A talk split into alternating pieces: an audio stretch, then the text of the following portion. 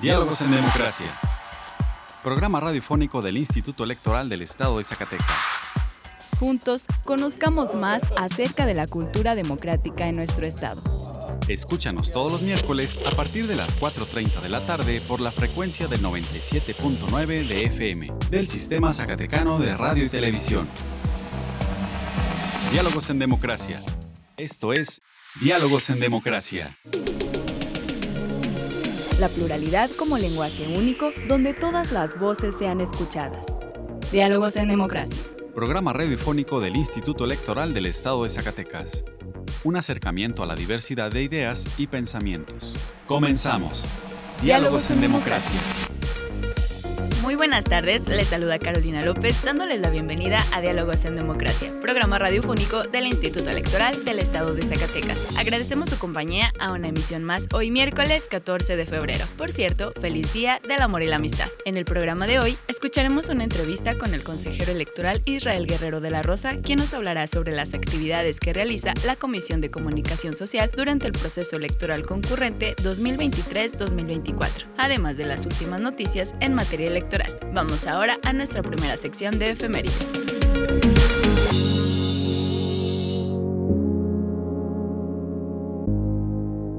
Pluralidad, donde todas las voces son escuchadas. Diálogos en democracia. Esta semana en la historia. Efemérides. 12 de febrero de 1947.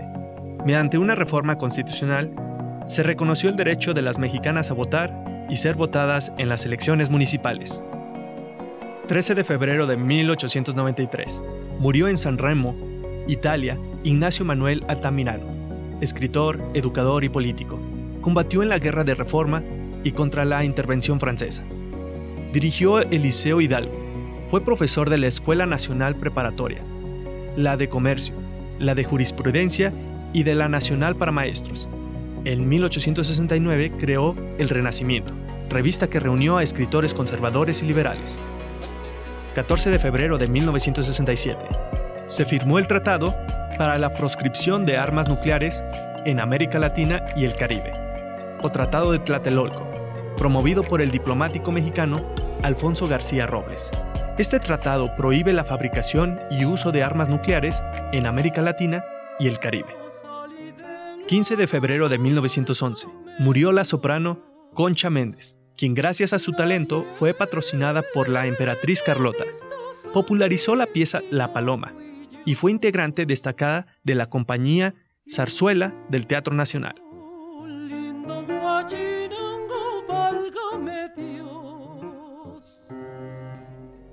16 de febrero de 1996. Se firman los Acuerdos de San Andrés, Chiapas, entre el gobierno federal y el Ejército Zapatista de Liberación Nacional, STLN. En este acuerdo, por primera vez, se reconocen los derechos colectivos de los pueblos indígenas.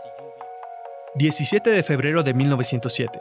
Se inauguró la Oficina Central de Correos, también conocida como Quinta Casa de Correos, obra del arquitecto italiano Adamo Boari y el ingeniero mexicano Gonzalo Garita y Frontera. 18 de febrero de 1913 el presidente Francisco I. Madero y parte de su gabinete fueron hechos prisioneros en el Palacio Nacional. Victoriano Huerta y Félix Díaz firmaron el Pacto de la Ciudadela en la Embajada de los Estados Unidos, en el cual desconocían la presidencia de Madero. La libertad de elegir y decidir es solo nuestra. Diálogos en democracia. Diálogos en democracia. Conversando con personalidades del ámbito político electoral. Entrevista. Hoy se encuentra con nosotros el consejero electoral Israel Guerrero de la Rosa, presidente de la Comisión de Administración y Comunicación Social del IES. Consejero, muy buenas tardes. Gracias por estar con nosotros en Diálogos en Democracia. No, por el contrario, gracias por la invitación. Consejero, bueno, ahora viene renovando la presidencia de la Comisión de Administración, pero también ahora es presidente de la Comisión de Comunicación Social, una unidad que juega un papel muy importante, bueno, en todo el año por la difusión del instituto, pero más en este proceso electoral.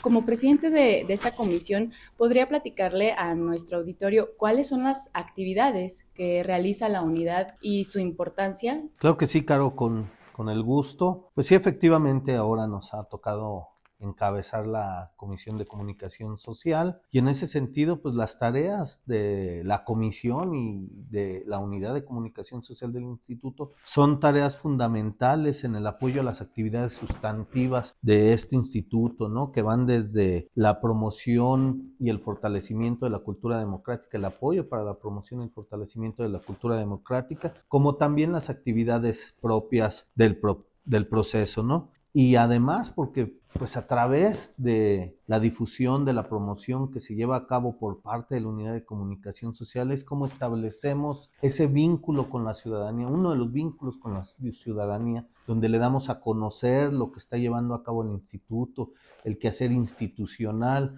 los avances que tenemos en diferentes materias. Entonces, pues resulta sumamente relevante las actividades que lleva a cabo el área de comunicación social y la comisión, ¿no? Necesitamos estrechar lazos con la ciudadanía, necesitamos ampliar la difusión para dar a conocer las actividades. El instituto tiene actividades sumamente relevantes en proceso electoral, pero evidentemente también fuera de proceso electoral, en interproceso, podemos mencionar, por ejemplo, la constitución de partidos políticos. Entonces, nosotros trabajamos haya o no haya proceso electoral y hay que estar en permanente comunicación con la ciudadanía. ¿Y cómo lo hacemos? Pues producimos spots, producimos materiales audiovisuales, mantenemos una comunicación estrecha con los medios locales, los medios de comunicación locales, ya sea digitales, precios radiofónicos, televisivos, con la finalidad de que la ciudadanía conozca las actividades que estamos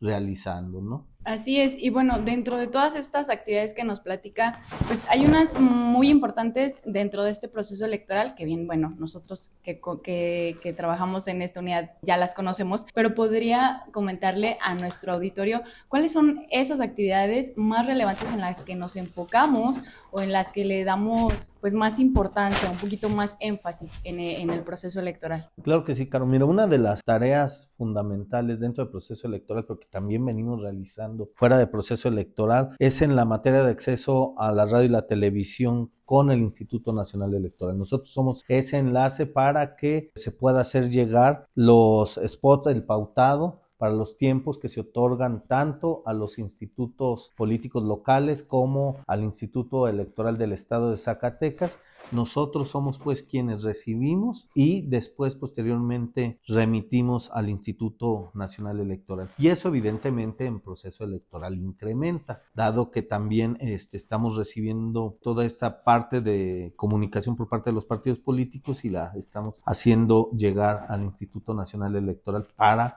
ahí su difusión. Pero también se llevan a cabo actividades que son importantes en este momento. Una de ellas podemos hablar del monitoreo de radio y televisión, un monitoreo relevante porque además se lleva a cabo con perspectiva de género. Tenemos también el monitoreo sobre las notas perdón, el monitoreo de la difusión de las encuestas en medios impresos. Entonces, hablando del primero, por ejemplo, Actualmente estamos monitoreando nueve espacios noticiosos en los cuales nosotros van orientados al voto informado. ¿Qué nos referimos con esto? Que estamos buscando que identificar la cantidad de tiempo que destina cada uno de los espacios noticiosos de los que estamos monitoreando a las campañas, a las candidaturas, a las coaliciones, esto con la finalidad de también identificar que haya una equidad en los espacios destinados a cubrir estas actividades de los institutos electorales. Y hablábamos que se presentan también con perspectiva de género porque estamos cuidando esta parte, ¿no? Donde se monitorea y se identifica si existen dentro de estos espacios noticiosos expresiones ya sea por parte de los partidos políticos, de las candidaturas, candidatas, candidatos, de los propios presentadores de los espacios noticiosos, si existen eh, manifestaciones eh, referentes a estereotipos de género que pudieran considerarse como violencia política de género.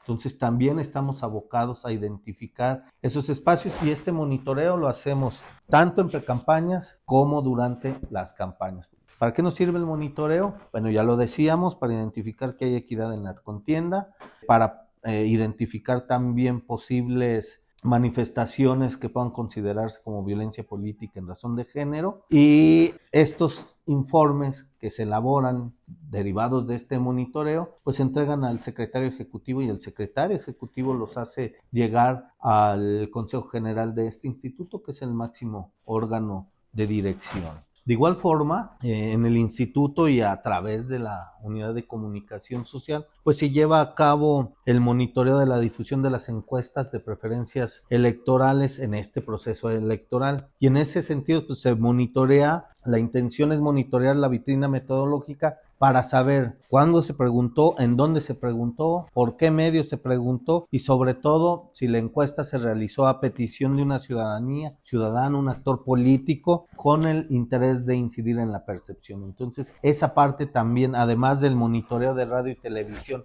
a los espacios noticiosos con perspectiva de género que llevamos, también se lleva a cabo esta identificación de las encuestas. Eh, y refiriéndonos a este monitoreo sobre encuestas que aparecen en medios impresos, pues es importante señalar que aun y cuando nosotros recibimos y verificamos la vitrina metodológica, hay que ser muy claro que nosotros como Instituto Electoral no avalamos la calidad de los estudios realizados, tampoco la validez de los resultados publicados, ni cualquier otra conclusión que derive de estas encuestas que, se publican. Simple y sencillamente nosotros revisamos, informamos de que cuentan con los requerimientos que establece el reglamento de elecciones y el anexo específico y hasta ahí este, es la parte que nos corresponde. En ese sentido, y de, igual forma también otra de las actividades que me parece sumamente relevantes, y esta sí es exclusiva de proceso electoral, estaremos buscando ampliar actividades relacionadas a este tipo de actividad, que es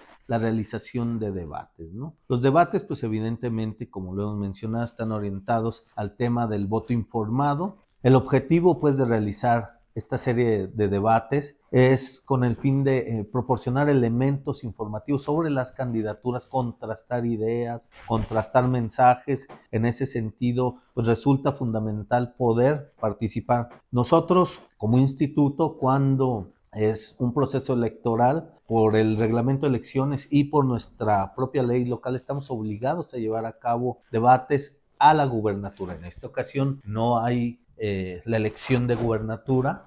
No obstante, también tenemos la obligación de promover una serie de debates, de promover la difusión de debates, la organización de debates. Y cabe mencionar, en el 2021, por ejemplo, realizamos 29 debates, recibimos 41 solicitudes y llevamos a cabo 29 de los debates. Esto es importante porque ha venido en crecimiento este tema de los debates. En el proceso electoral 2010 se realizaron 4, en el 2013 tuvimos 5, en el 2016 se tuvieron 17, en el 2018 23 y ahora en el 2020-21 se llevaron a cabo 29 eh, debates, ¿no? De estos 29, llevamos a cabo el de la gubernatura, llevamos a cabo 11 debates distritales y llevamos a cabo 17 debates municipales. Y esto pues es una herramienta que es, es, fortalecer a la ciudadanía en materia de conocimiento, que permita contrastar, pero que además al momento de estar llevando a cabo los debates eh, podamos ver cómo reaccionan los candidatos a situaciones de presión. Y en ese sentido, nosotros contamos con un reglamento de debates, reglamento que está a revisión, que estamos analizando con la, la tanto la Comisión de Comunicación Social como la Unidad de Comunicación Social con la finalidad de mejorar, de ofrecer dinámicas, debates más dinámicos, de ofrecer, eh, de buscar ir involucrando a las candidaturas en debates más interactivos. Y en ese sentido pues estamos en revisión. Ya próximamente estaremos presentando las modificaciones a este reglamento, estaremos poniéndolos a consideración del máximo órgano de dirección, que es el Consejo General, pero con la finalidad, pues, evidentemente, de mejorar y de ofrecer mayores elementos a la ciudadanía con estos ejercicios democráticos. Y bien, así como usted lo menciona de la interacción que buscamos con la ciudadanía, pues invitamos a todos aquellos radioescuchas que estén al pendiente de nuestras redes sociales para que luego vean la dinámica que vamos a tener, para que también interactúen y manden sus preguntas a las, los candidatos para este proceso electoral. Y pues un mensaje que, que quiera enviar a la ciudadanía, consejero, algo para pues invitar eh, precisamente al voto informado. Sí, sin lugar a dudas, que se mantengan informados de las diferentes etapas que está llevando a cabo el Instituto Electoral del Estado de Zacatecas para la organización de este proceso electoral, para eh, poder llevar a cabo esta renovación de la legislatura del Estado, de los 58 ayuntamientos, invitarlos a que nos sigan en las redes sociales, estamos con presencia en Facebook, Twitter, eh, YouTube, TikTok, Instagram también, efectivamente, Instagram. Entonces tenemos un abanico de opciones para podernos comunicar. De igual forma, propio programa de Diálogos en Democracia. Es un medio de comunicación donde el instituto da a conocer todas las actividades que estamos llevando a cabo. Entonces, invitarlos a que se acerquen, a que estén en contacto con nosotros, a que se informen y efectivamente, pues a que se informen, deciden y voten esta próxima jornada electoral 2 de junio. Bien, pues muchísimas gracias. Eh, nuevamente usted nos acompaña en esta comisión, en este proceso electoral, igual que, el proceso pasado. Ojalá pues hacemos votos para que nos vaya bien en todos los debates y en todo este proceso electoral. Consejero Israel Guerrero de la Rosa, presidente de la Comisión de Administración y Comunicación Social del IES, agradecemos que haya estado con nosotros en Diálogos No, por el contrario, muchas gracias y con gusto estaremos informando. Representando el libre derecho a la elección. Diálogos en Democracia. Durante 26 años hemos trabajado de manera coordinada con las y los zacatecanos para tener elecciones transparentes y confiables.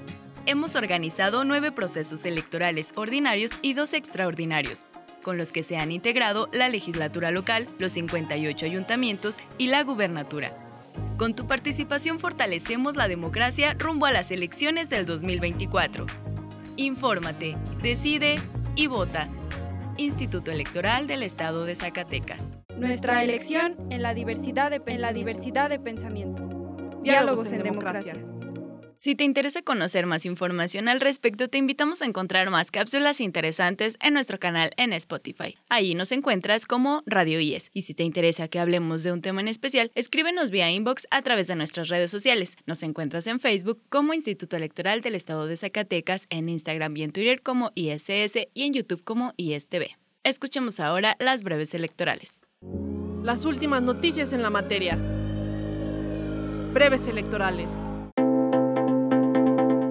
La semana pasada, integrantes del Consejo General y miembros de la Junta Ejecutiva del IES concluyeron con la toma de protesta e instalación de los 58 consejos municipales electorales que coadyuvarán en el desarrollo y organización del proceso electoral concurrente 2023-2024. El pasado 10 de febrero, en la sala de sesiones del Consejo General, la consejera electoral Yasmín Reveles Pasillas y el consejero presidente Juan Manuel Frausto Ruedas atendieron a representaciones de personas con discapacidad, de quienes escucharon sus inquietudes y se comprometieron a velar por sus demandas que son justas y que buscan fortalecer los derechos político-electorales de las personas que pertenecen a este grupo vulnerable. Posteriormente, el consejero presidente Juan Manuel Frausto Ruedas, la consejera electoral Yasmín Reveles Pasillas, la titular de Capacitación Electoral y Cultura Cívica Jessica del Muro Mauricio y la titular de Paridad entre los Géneros Martina Lara González acudieron al Cerro del Padre en la capital, donde participaron en la ceremonia de una comunidad originaria, para después informar a los asistentes de las acciones afirmativas a favor de los pueblos originarios y que refieren que los partidos políticos deberán garantizar la postulación de al menos una fórmula de candidaturas indígenas en las listas de regidurías por el principio de representación proporcional en uno de los siguientes municipios: Trinidad García de la Cadena, Valparaíso, General Enrique Estrada y Tlaltenango de Sánchez Román. En sesión extraordinaria del Consejo General, las y los integrantes aprobaron por unanimidad el acuerdo que da respuesta a una solicitud realizada por el aspirante a candidato independiente a la presidencia municipal de Guadalupe, Héctor Infante Parra, para que se concedieran 12 días adicionales a la fecha límite para recabar el apoyo ciudadano. Al respecto se determinó que no se justifica la ampliación del plazo. La consejera presidenta del Instituto Nacional Electoral, Guadalupe Tadei Zavala, aseguró que las y los mexicanos podrán votar con toda seguridad el próximo 2 de junio, pues se contará con boletas únicas e infalsificables para cada una y uno de quienes están en la lista nominal. Tadei Zavala informó que en colaboración con Talleres Gráficos de México, la autoridad electoral inició la producción de aproximadamente 2.192 toneladas de papel seguridad que se utilizará para el proceso electoral federal 2023-2024. Hoy miércoles por la mañana se tuvo en la sala de sesiones una reunión de trabajo con el Instituto Zacatecano de Acceso a la Información para presentar a los partidos políticos una propuesta del convenio que se firmará entre ambos institutos. Tu voto trasciende fronteras. Invita a tus seres queridos que radican en el extranjero para que se registren a votar este 2 de junio desde fuera del país. No dejes pasar el plazo. Tienen hasta el 20 de febrero para registrarse en votoextranjero.mx. El IES te invita a participar como observadora u observador electoral y enterarte de todos los detalles del proceso electoral concurrente 2023-2024. Conoce la convocatoria en nuestra página www.ies.org.mx.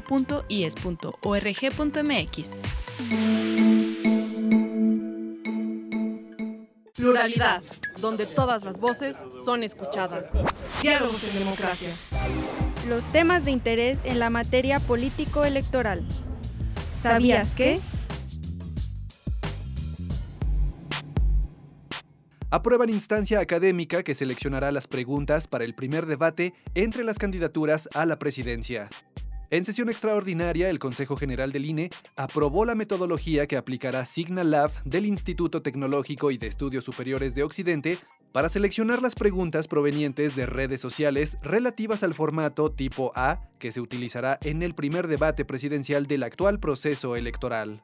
La presidenta de la Comisión Temporal de Debates, la consejera Carla Humphrey, dijo que por primera vez el instituto pondrá en marcha un debate basado en los cuestionamientos directos de las y los ciudadanos y se refirió a los criterios que se usarán para recopilar las preguntas. Uno de ellos es que el proceso de recolección de las preguntas deberá garantizar la certeza, la transparencia y la autenticidad de estas. También que este mecanismo para recopilar las preguntas deberá ser simple, accesible y evitar fricciones innecesarias con las personas usuarias de tal manera que facilite la participación ciudadana. También que en la selección de estas preguntas se deberá garantizar la representatividad de los temas seleccionados en el debate y la región de la ciudadanía de donde se realicen las preguntas. También se señala la metodología que deberá seguir eh, la institución académica seleccionada para recopilar y seleccionar estas preguntas. Añadió que el instituto abrirá la convocatoria para que la ciudadanía pueda formular su pregunta del 20 de febrero y hasta las 12 de la noche del 21 de marzo. Será abierta esta convocatoria con fechas muy relevantes ya que comenzaremos a recibir las preguntas primero por redes sociales, que es la participación de la ciudadanía en este primer debate, redes sociales y plataformas digitales, redes sociales del Instituto Nacional Electoral y la plataforma del Instituto INE.mx a partir de, las 7 horas del 20 de febrero hasta las 12 de la noche del 21 de marzo. Por su parte, la consejera Dania Ravel indicó que las preguntas serán seleccionadas bajo el parámetro de que todas las voces del país sean tomadas en cuenta. ¿Cómo se van a seleccionar las preguntas que lleguen a través de redes sociales? Para eso, en principio, se hace una segmentación por tema y por región, recordando que una de las cuestiones que nos pusimos como meta es que se escuchara todas las voces en el país, entonces se va a hacer esta, esta segmentación considerando la zona norte, centro y sur del país aprueban implementación de medidas en favor de las mujeres para garantizar la igualdad en el ejercicio de sus derechos político-electorales. Se trata de medidas de nivelación como parte de un programa piloto de servicios de primeros auxilios psicológicos, orientación, asesoría, atención y acompañamiento jurídico de las mujeres en situación de violencia política en razón de género. La consejera Carla Humphrey indicó que el acuerdo representa un avance en el combate a la violencia política contra las mujeres. Desde luego, me parece un paso importante la aprobación de esta prueba piloto, representa un gran avance como un paso inicial en el combate eh, a la violencia política contra las mujeres. La idea es que esté funcionando a más tardar el primero de marzo, cuando empieza la etapa de campañas electorales, una etapa en que desafortunadamente las, las candidatas eh, sufren mayor violencia política en razón de género. Por su parte, la consejera Dania Rabel mencionó que el objetivo es atender todos los casos de violencia, no solamente cuando se trate de candidaturas o precandidaturas, sino también en el ejercicio del cargo. La meta es que ningún caso quede impune y sin atención para los casos de violencia política contra las mujeres en razón de género porque no tengan los recursos o los medios suficientes para poder acceder a la justicia, reconociendo que la violencia política en contra de las mujeres en razón de género es un fenómeno que ha limitado el ejercicio pleno de los derechos humanos de las mujeres. En estos temas avanzamos con cautela, paso a paso, pero de manera firme y constante presentan octavo informe de monitoreo de programas que difunden noticias en radio y televisión durante proceso electoral. El consejero Martín Faz recordó que para el periodo de precampañas se contempló el análisis de 73 programas, de los cuales 59 son noticiarios, 10 corresponden a programas de espectáculo o revista y 4 son programas de debate, opinión y análisis. Y añadió que el tiempo total otorgado a las precampañas al cargo fue poco más de 446 horas. Central Electoral la libertad de elegir y decidir es solo nuestra. Diálogos en democracia. Diálogos en democracia. 2024, año de elecciones, y en el IES ya estamos trabajando en el proceso electoral 2023-2024 en el que habrán elecciones federales y locales, es decir, concurrentes. A nivel nacional elegiremos presidencia de la República, diputaciones y senadurías. Y en Zacatecas elegiremos la legislatura local y los 58 ayuntamientos. Visita nuestras redes sociales para enterarte de todas las actividades que realizamos. Infórmate, decide y vota. Instituto Electoral del Estado de Zacatecas. Representando el libre derecho a la elección. Diálogos en democracia.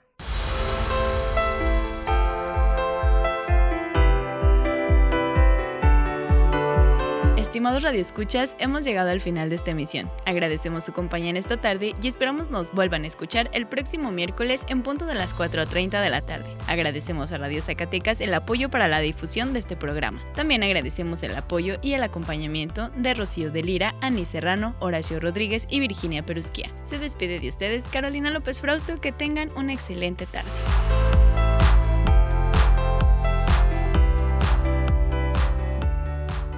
Esto fue Diálogos en Democracia.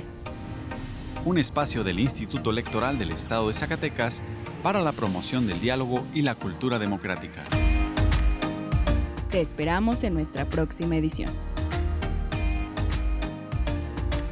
Diálogos en Democracia. Diálogos en Democracia.